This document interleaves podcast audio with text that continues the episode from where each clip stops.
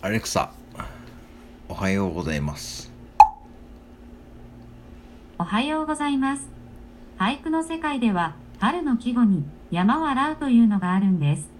山に春の日差しが降り注ぎ、草木や花で彩られて明るくなった様子を表しているそうです。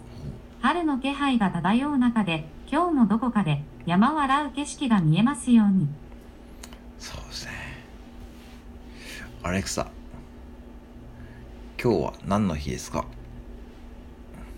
？3月29日は、マリモの日です。マリモ？1952年のこの日、北海道阿寒湖のマリモが国の特別天然記念物に指定されました。